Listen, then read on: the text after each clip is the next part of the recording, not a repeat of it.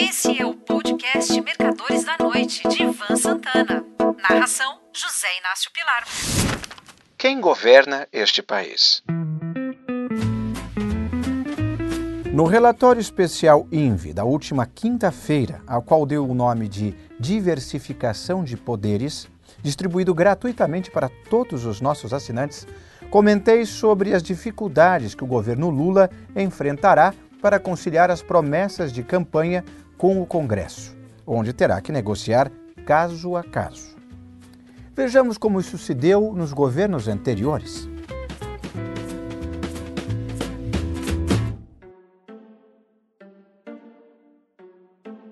Jair Bolsonaro foi eleito com certa folga em 2018. Durante a campanha, se autorretratou como apolítico, embora tivesse sido deputado federal por sete legislaturas, e disse que seu ministério seria composto por técnicos. No início, perdia todas. Seus votos eram derrubados pelo Congresso, as medidas provisórias caducavam. Não conseguiu nomear o seu filho Eduardo, presidente da Comissão de Relações Exteriores da Câmara, como embaixador em Washington. Não houve outro remédio a não ser o de se sentar no colo do Centrão, que passou a governar o país, deixando ao presidente a função discutível de ser o Relações Públicas. Após o impeachment de Dilma, Michel Temer não perdeu tempo. Fez apenas algumas escolhas pessoais, como a de Henrique Meirelles para a Fazenda. Deixou o resto para o Centrão, que inclusive o livrou de um impeachment após o episódio do Tem que manter isso aí. Dilma Rousseff não gostava de dialogar com parlamentares e preferiu governar com o PT e mais alguns poucos aliados. Embora tenha sido reeleita, graças ao marqueteiro João Santana, não conseguiu terminar seu segundo mandato. Por 367 votos a favor e 137 contra, a Câmara dos Deputados autorizou a abertura do processo de impeachment da presidente, ficando para o Senado Federal, tal como determina a Constituição, afastá-la do governo por 61 votos a 20. Ao tomar posse em 2003, Lula optou por comprar os legisladores, pagando seus votos em dinheiro foi o escândalo do mensalão. Raciocinando cínica e pragmaticamente, até que saiu barato. Muito mais caro foi o petrolão, que garantiu maioria a Lula nas duas casas do Congresso. Desde o início de seu primeiro mandato, Fernando Henrique Cardoso soube construir alianças. Tanto é assim que teve como ministros políticos de sua ampla base aliada. Com isso, conseguiu barrar no Congresso todas as iniciativas de CPIs contra o seu governo. Atuando no Supremo Tribunal Federal, FHC tinha como Procurador-Geral da República Geraldo Brindeiro, que logo ficou conhecido nos meios políticos e jurídicos como o Arquivador-Geral da República. Por si só, o apelido explica tudo. Fernando Henrique deve ter sido o único presidente da República que fez o antecessor. Estou me referindo, é claro, a Itamar Franco, sob cujo governo foi criado o Plano Real.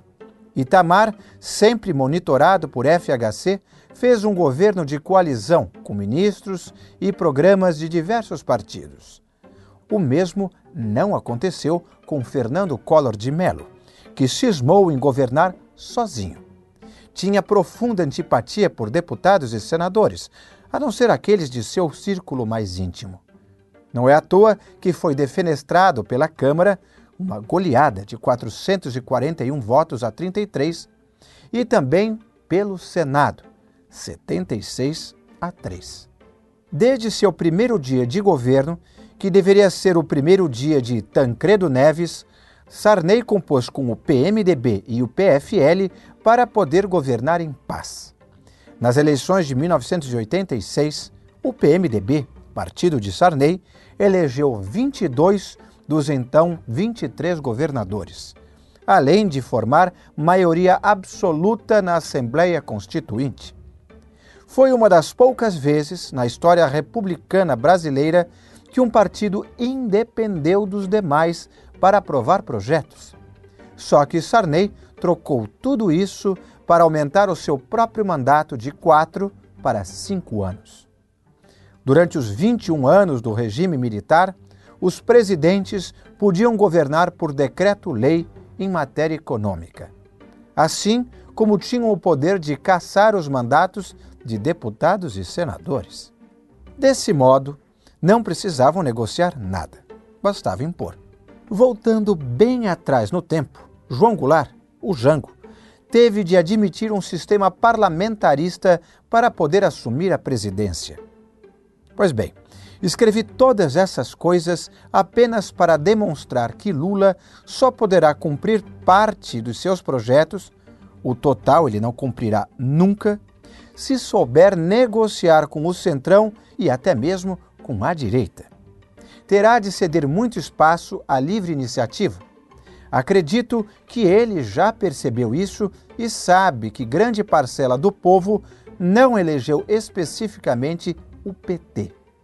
Boa parte dos votos foram motivados por rejeição.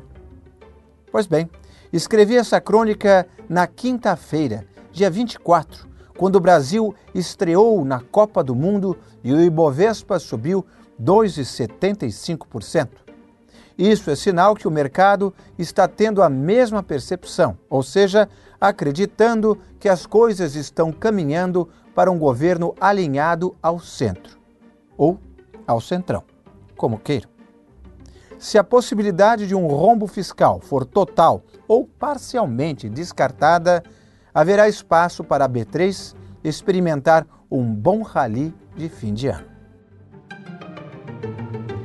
Um abraço. Você ouviu Mercadores da Noite de Ivan Santana. Narração: José Inácio Pilar.